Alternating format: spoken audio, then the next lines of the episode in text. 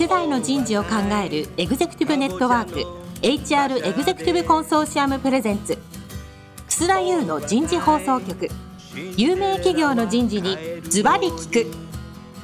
年間数百社の人事を訪問し続けている人事のスペシャリストでありシンガーソングライターとしても活躍する HR エグゼクティブコンソーシアム代表の楠田優が有名企業の人事や人事をサポートする専門家を招いて企業が抱える課題や実際の事例を紹介しながら解決策を模索していきます。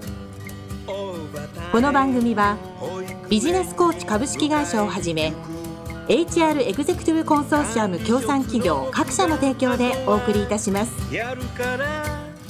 津田優の人事放送局有名企業の人事にズバリ聞くパーソナリティの楠田優です、えー、皆さんこんにちは。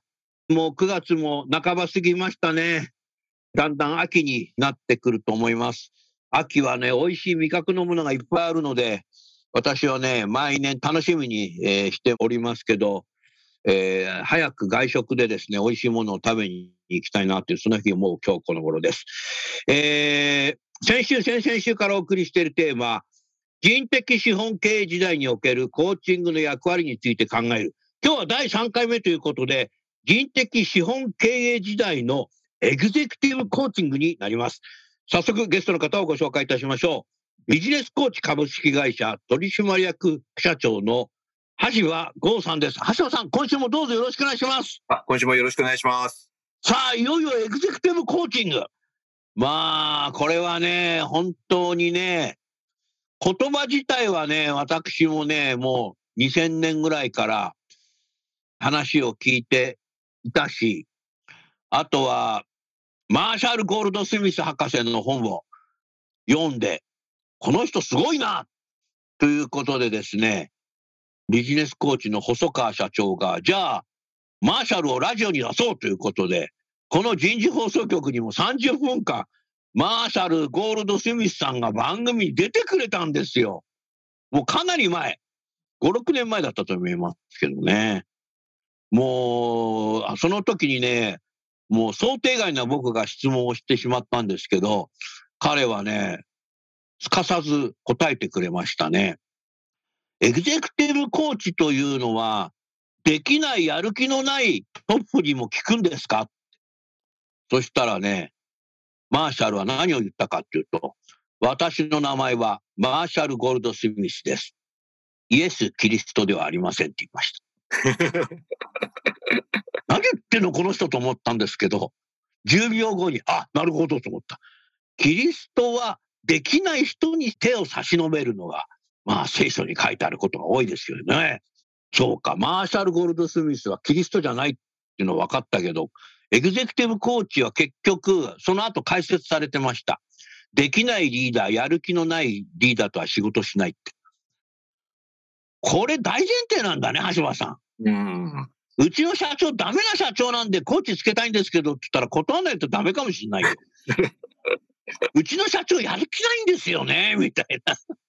もうだから社長自体が人的資本じゃないじゃん、それ、みたいな。ちょっとね、最初エピソードからね、入りましたけど、エグゼクティブコーチって、そう、だからもうやる気のあるリーダーじゃないかダメなんだっていうことをね、エグゼクティブコーチの神様と言われてるマーシャル・ゴールド・スミスにとんでもない僕は質問したけど、彼はね、それをちゃんと答えてくれたんですよ。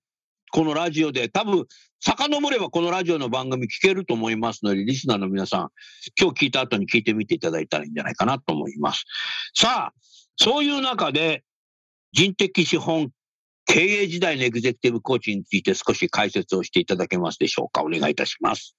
はい。まず、こう、人的資本っていうことと、まあ、エグゼクティブコーチングっていうこの二つのワードがあるわけなんですけども、これあの、第1回の放送の中でも、人的資本っていう言葉が、まあ、人的資源っていう言葉に変わって、まあ、重要視されてきてるっていうお話をさせていただいたかと思うんですけど、やっぱり特に、その人的資本っていうところが、本当にこう企業が真剣にこう投資対象としてあの考えなきゃいけなくなったっていう中で、今回まあエグゼクティブコーチングなので、特にその、いわゆる CXO と言われている方々、まあ、つまりまあ CEO とか、まあ、CHRO とか、あとまあ CFO みたいな方々こそが受ける、まあ、コーチングとして、まあ、エグゼクティブコーチングっていうのを、まあ、今回取り上げていくわけなんですけど、一言で言うと、その CXO の方々っていうのは、組織とか企業に対して良い影響力を与えていく方々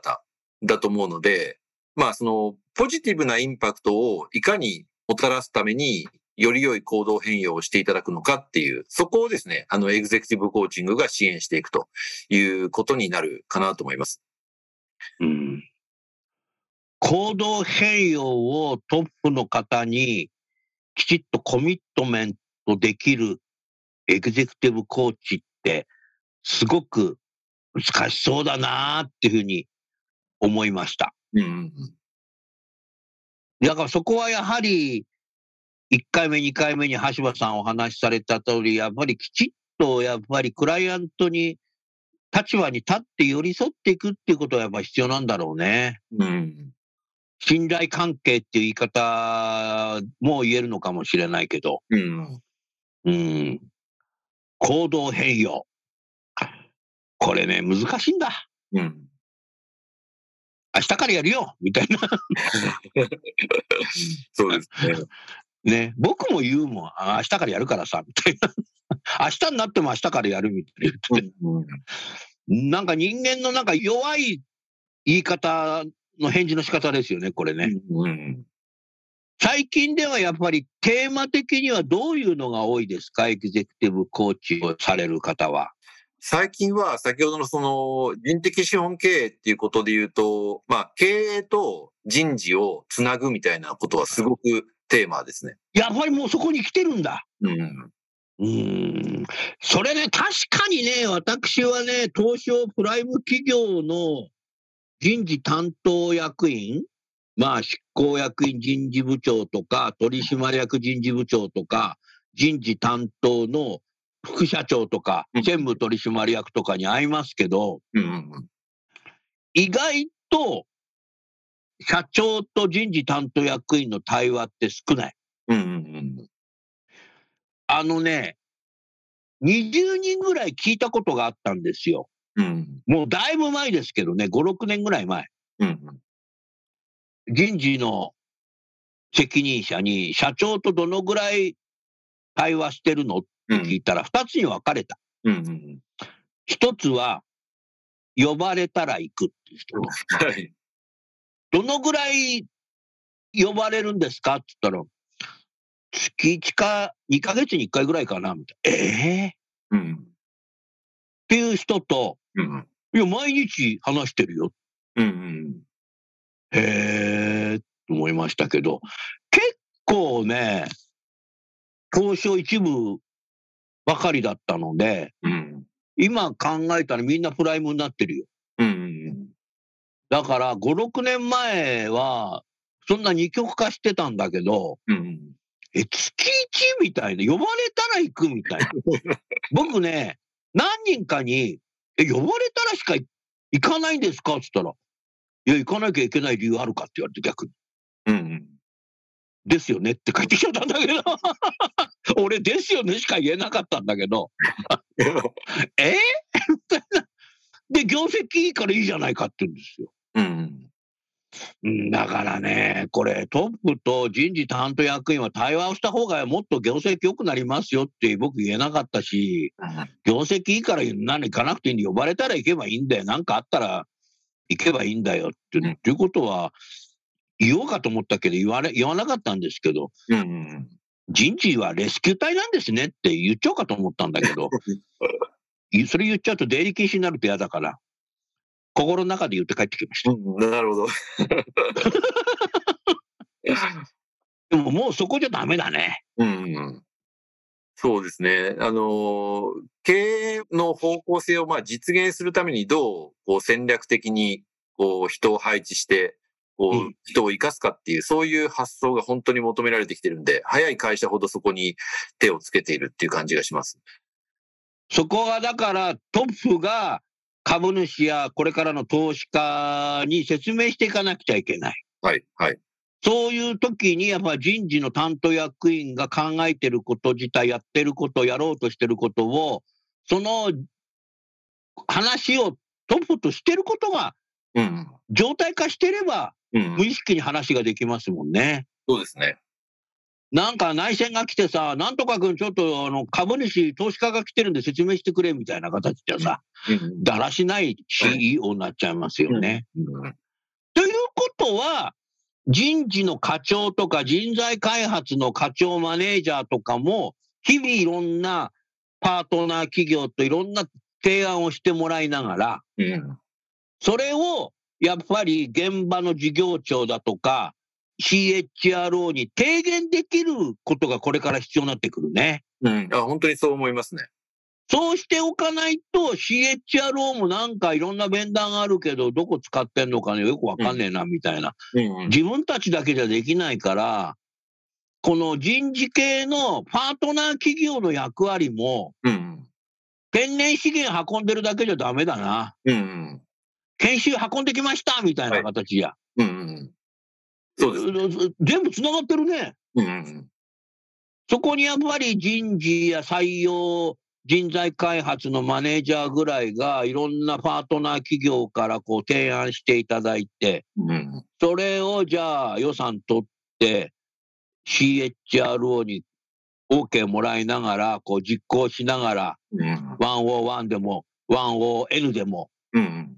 いいな、いろんなことをこうやったり、研修をやったり、いろんなことをやっていって、リーダーがこう出てくるんだみたいな、女性管理職が増えてくるんだっていうようなものを CHRO が CEO に常に話してることによって、うん。投資家株主にうん。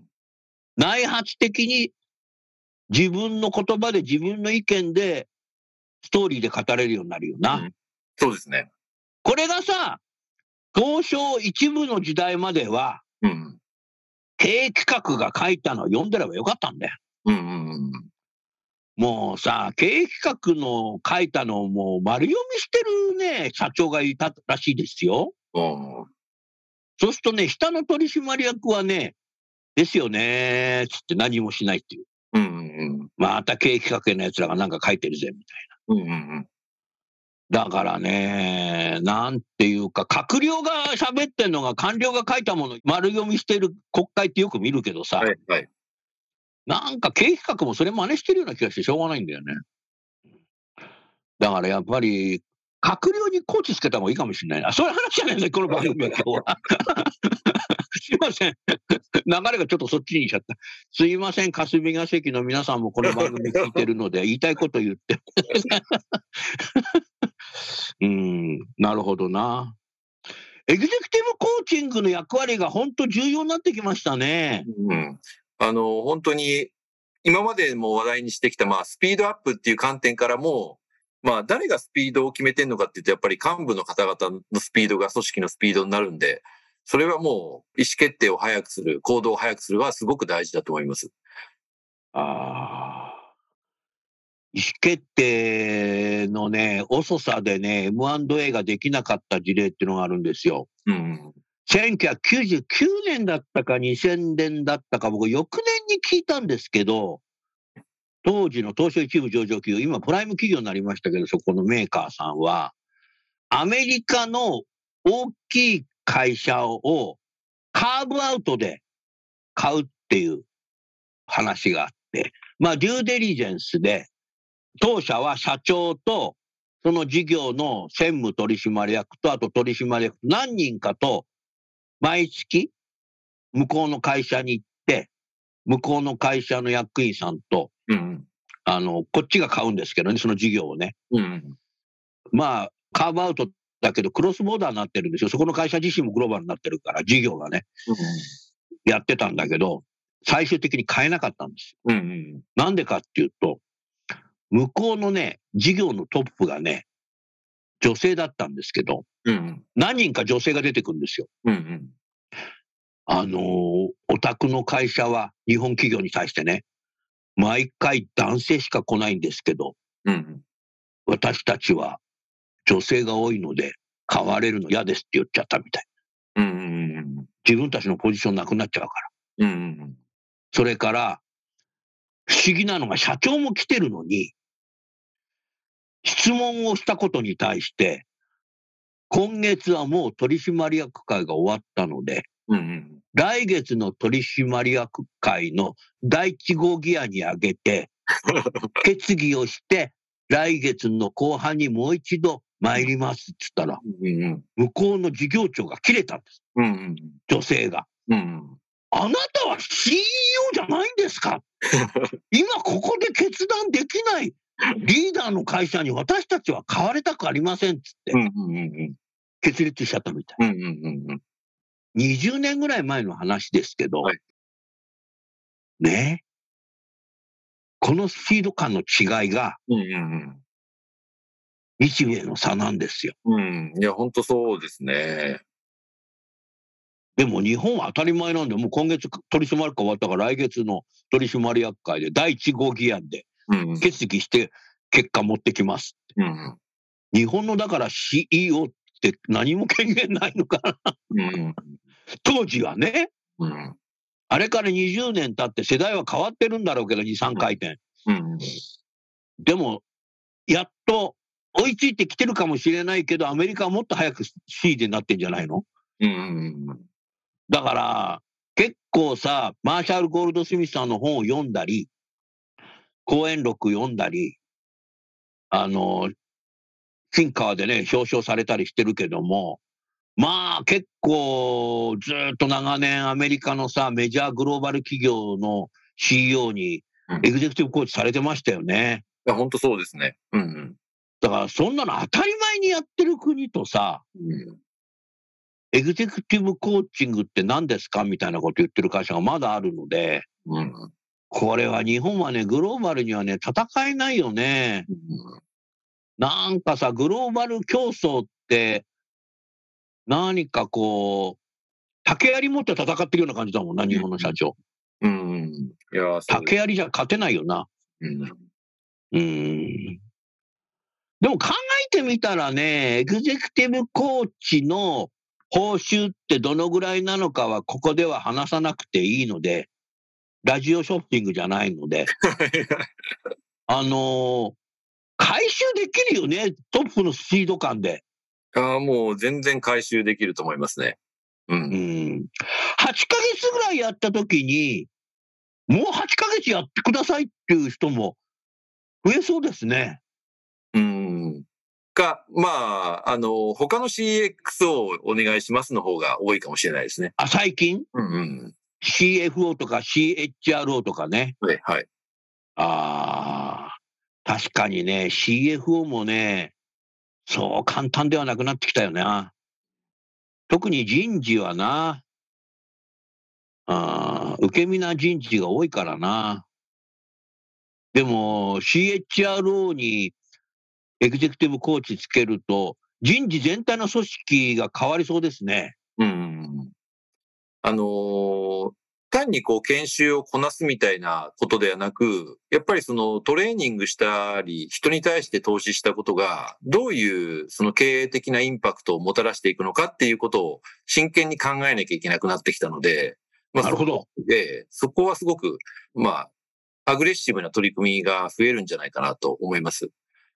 つまりだから、第1回目にあった、あの、石炭を運んできて、お客さんに箱に入れて、そのまま収めるだけだったらさ、研修を箱に入れて持ってきて、研修やって帰るっていうのはあったんだろうけど、で、結局、その研修の効果って何っていうと、アンケート取ってるだけなんだよね。はい、はい、はい。アンケートで5段階評価で4.8だから、満足度が高かったから成功ですとか、こんなのがさ、20世紀ずっと続いてたような気がするね。うんうん。でもさ、事務局がさ、研修終わる直前にアンケートを取ったらさ、満足度低くつける社員いないよな。うんうん。早く帰りたいからもう4.5以上つけるよね、絶対。で、大体3点セット書くんですよ。あの、自由項目のとこう。んうんお疲れ様でした。ありがとうございました。食事美味しかったです。みたいな研修の中身書いてねえじゃん、みたいな。ありがとうございました。お疲れ様でした。食事美味しかったです、みたいな書いて書いちゃうんで、みんなね。そりゃもうさ、研修会場から早く家に帰りたいからさ、その3つしかもうもう書かないよね。うんうん。だからそんなことをね、やって研修の効果とかって、もうやめてって感じ。うん。なので私、今、あの、社内外でよく使う言葉があるんですけど、はいそれがその、脱研修やりっぱなしっていう言葉なんですね。いい言葉 かなりリスナーがメモ書いたね。脱研修やりっぱなし。あ意味合いとしては今、あの、楠田さんが言われた通りで、その研修終わった後の満足度とかっていうのが重要なんではなくて、結局その研修とかトレーニングしたことが、あの、どういう行動とか成果につながったのかっていうのを、まあ、ちゃんとその、追っかけていっているかどうかっていうのが、すごく大事。という意味で、まあ、脱研修やりっぱなしっていうことは結構大事なテーマになると思います。あ。ああ。あのね、2000年頃かな、これは。うんある百何十年創業の会社の人事部長に、この質問をしたんですよ。なんで研修ってみんなやるんだけどやりっぱなしなんですかねって。うん。PDCA じゃなくて PD、PD が多いですよねって僕言ったんですよ。うん。なんでかねって言ったらね、その会社は天然資源の会社だったんですけど、はい、はい。あのー地方にね、工場があるんですよ。うん、うん。それで毎年夏に地方の市民を集めてうん。盆踊り大会やってるんですよ。うん。今でもやってますよ。うん。うん。地方の人にやっぱり工場うるさかったり臭かったりするんで、うん。迷惑なのでっていうことで、うん。盆踊り大会を主催するんですよ。うん。工場の敷地内で。うん。そうするとみんな来るんですよ、もう老若男女。うん。で、それ終わったらやりっぱなしだっつ。で、それ人事がやってんですよ。わかる言ってること。うん。人事がやって、もう昨日やったらもうやりっぱなしだって。うん。別にあ昨日の盆踊り大会いかがでしたか？なんて終わった後訪問しないし、うん。訪問する必要性もないよな。盆踊り大会の行動変容とかないもんな。だからそういう人事がやってるから、研修担当も同じ形で、やってんじゃないの？ってその人が言ったんですよ。うん。その方はもうご定年されました。うん。だって2000年頃人事部長だもん。うん。でもね、堂々と言ってくれてね、いつその話を使おうかと思って、今日初めてこれ使うけど、やっと20年経って、面白くない？この話。うん。いや、そうですね。なんか、すごく面白いです。だからね、いろんな歴史なる企業ってエピソード持ってるね。うん。うーん。盆踊り大会、今でもやってるんですよね。うーん。いや、でもね、百貨店の人事って僕、知り合い多くて、本社の人事もあるけど、百貨店って総務部長っていうのは人事の人がやるケースが多いんだけど、大体店長の次に偉いんですけど、うん。その町に百貨店があるじゃないですか。ええ。そこの総務部長って、あの本社から人事の人が行くことが多いんだけど、うん。何やるかっていうと、夏のね、お祭りうん。のプロジェクトに入ってるんだよね、町、まあ、町内会の。うん。うん。だから結局ね、もう終わったらね、やりっぱなしですよね。うん。提灯片付けるだけみたいな。だからね、思想がね、研修がね、やりっぱなしっていうのはね、どうやらそれもね、諸説ありの一つになってるよ。なるほど。ね。うん。だからね、盆踊り大会じゃダメなんだよっうん。ていうことを、ちょっとラジオだから面白く言ってるけど、もう分かりやすいですよね。うん。そうですね。うん。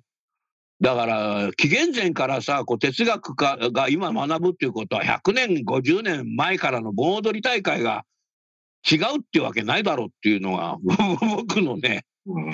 考え方うんかなっていうふうに思うね。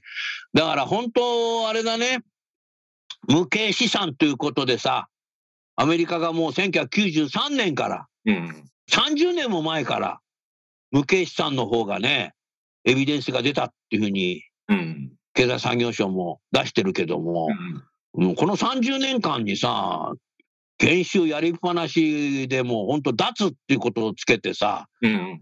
研修は盆踊り大会ではない。うん。補足したらいいんじゃないですかね。盆踊り大会はやるのは重要ですよ。うん。日本はね。うんうん今でもやってるらしいですから。コロナ禍だから、でも今年はやってあるんじゃないかな。去年、一昨年できなかったところが多かったから。うん。でもあれと人材開発とは違うんだと。いうことをやっぱりしなきゃいけないね。うん。やっぱりだから、あの、マネージャーの研修でもそういうものをやった後に本当にそれが行動変容してるのか、例えば360度サーベイとセットにしてやるとか、うん。うん。そこにワンワンをやるとか、ワンを N でね、やるとか、いろんなこと、後工程にいろんなものがありながうんら、こう人材がこう、資本になっていく。はい、はい。活躍している、無限大に成長しているっていう、うん。実感、自立っていうのが、うん。こう必要になってくるよね。あそうですね。うん。特にこの人的資本っていう言葉がコロナ禍に出てきたので、うんこの働き方が家で働くとさ、うん。ついつい、やっぱり今までと違うじゃない。うん。うん。なんか上司が隣に座ってるとさ、なんか今日やんなきゃいけないみたいな雰囲気あるけどさ、うん。なんか上司全然連絡してこねえから明日やろう。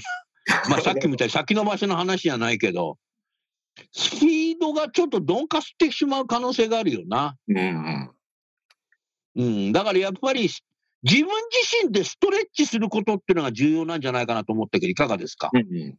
自分自身でストレッチすることと、あと自分でやっぱり律する力がないと、まさにこう、誰で自立する、自立するね。そうですね。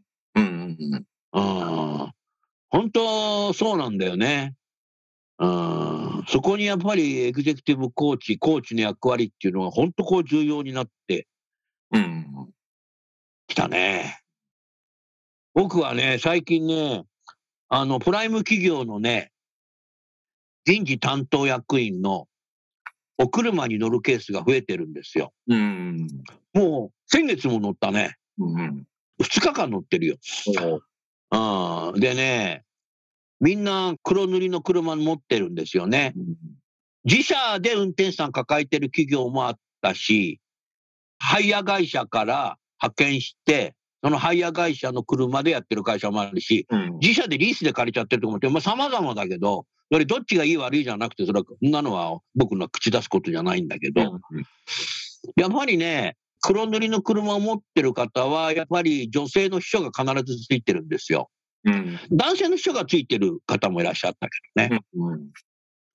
だからこれからね、僕ね、車の中で言うんですよね。何言ってるかっていうとね、やっぱり人的資源から資本になったっていうことは、プライム企業の CHRO であれば、まあ専務取締役の場合もあるけどね、CHRO の X をつけない会社もあるので、うん。そういう会社のとにかく人事担当の役員の車に乗った時に、これからのね、3点セットが必要だって言ったの。3種の人員が必要なんだと。うん。一つはね、黒塗りの車。これでね、移動がね、早くなる。うん。電車乗り換えてる場合じゃないよ。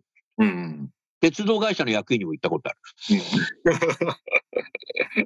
確かにそうだよ。じゃあ、楠田さん車で送ってくよって、いや、僕、電車で帰ろうと思ったんですけど、いや、楠田さん車の方が早いよって言ったなと思ったんだけど、家まで送ってもらいましたけどね、中野の。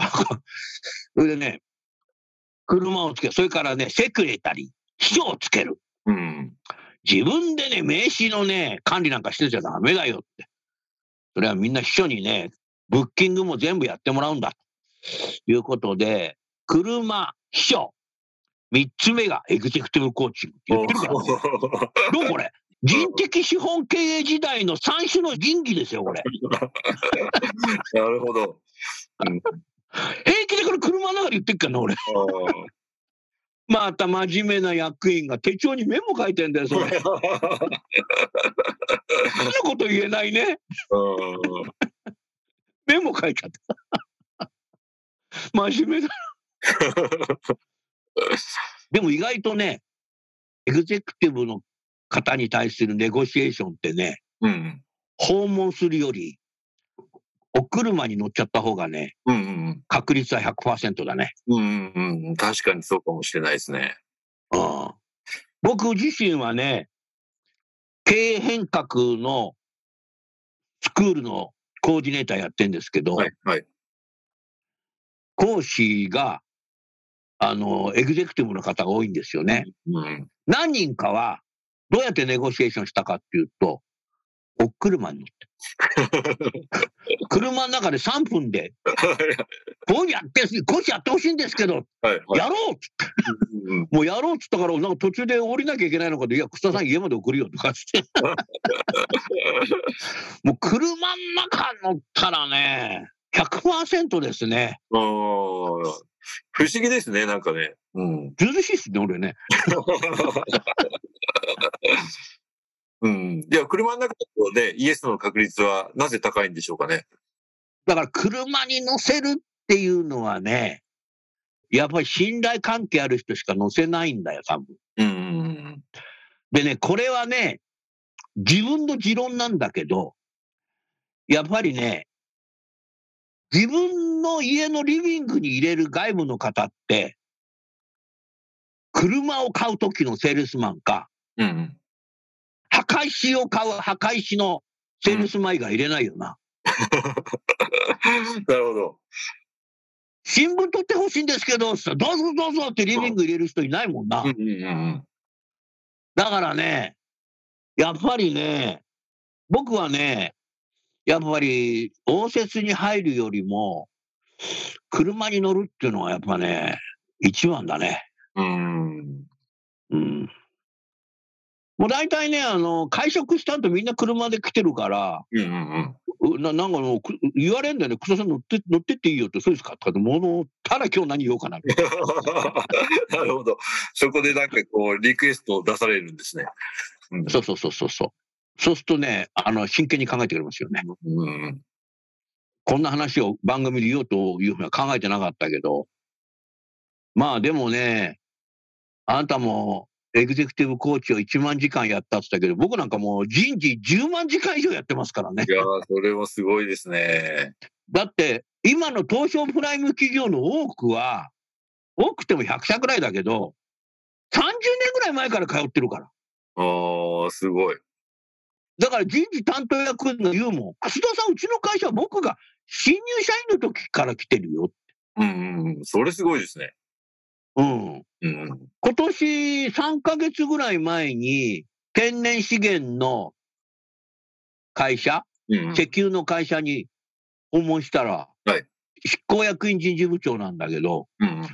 楠田さん、うちの会社来たの9年ぶりだよとかって言われて、すいませんとか、9年前僕人事課長だったけどねとかつって、そうでしたかねとか、うん。僕は覚えてないんだけど、向こうは覚えてる。うんうんうん、だからね、10万時間ぐらいやってる。うん。いや、すごいですね。いや、これしかできないけどね。うん。そう、だからね、この番組の最後だけども、人的資本経営時代は、これは僕しか言えないけど、黒塗りの車と、秘書と、エグゼクティブコーチング、この三種の神器がないとね、あかんですね。か一つでも欠けちゃったらダメだよ。平家がダウンロードでね、女性がなんか海に沈めちゃったみたいだけど。そんなことをすると現実の世界になっちゃいますから。なかなかね、難しいなというふうに思いましたね。少しね、今日は、あの、話がそれましたけども、でも非常に分かりやすくなってきて、やっぱり CHRO と CEO の対話というのが、なぜ必要なのかっていうことが、ちょっと紐解けたような気がしましたね。うん。やっぱりそれをやっていかないといけないのと、呼ばれたら行くっていう会社もまだありそうなので、このリスナーの皆さん、人事の20代かもしれない、30代かもしれない、管理職、マネージャーかもしれないですけど、御社の CHRO は CEO とどのぐらい対話をしてるのか、ウォッチしてくださいね。もう、呼ばれたら行かないとかっていうようなことがあったら、ぜひ私にフォーください。またはビジネスコーチにこういただけたらいいと。まずそこから紐解かないとうん。ダメだね。うん。というふうに思いましたね。最後にゲストの方をご紹介して番組を終わりましょう。来週は最終回ということで、いよいよサクセッションプランとコーチング。これはね、今日本では必要になったね。うん。あ日本はね、公認者なんていうのはね、いくらでもいるんだよなんていうこと言ってた人たちがいっぱいいたけどね、もはやそれは禁句だね。うん。きちっと計画しとかないとね、えーもうちょっとダメだと思うね。うん。ベンチを厚くしとかないとさ、ねえ、高校野球だってベンチ厚いんだからさ、うん。ベンチ厚くしとかないとさ、試合に勝てないよ。うん。っていうふうに思いましたね。じゃあ、最後にゲストの方をご紹介して番組を終わりましょう。ビジネスコーチの橋本さんでした。橋本さん、今週もどうもありがとうございました。今週もありがとうございました。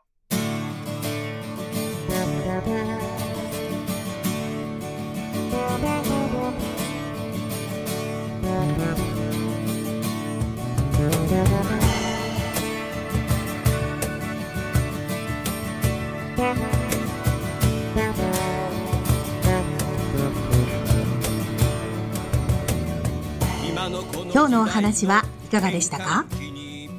楠田祐の「The Times Will Change 時代は変えられる」とともにエンディングといたします。この番組は日本最大級の人事ポータルサイト HR プロのウェブサイトからもお聞きいただくことができます。HR エグゼクティブコンソーシアムでは月例勉強会や分科会などを通して人事エグゼクティブの方々の共通の人事課題に関する本音の議論の場を提供しています。ご興味がある方はぜひウェブサイトをご覧ください。この番組は人と組織の生産性を高めるビジネスコーチ株式会社 HR エグゼクティブコンソーシアム協賛企業各社の提供でお送りいたしました。楠田優の人事放送局。有名企業の人事にズバリ聞く。それでは来週もお楽しみに。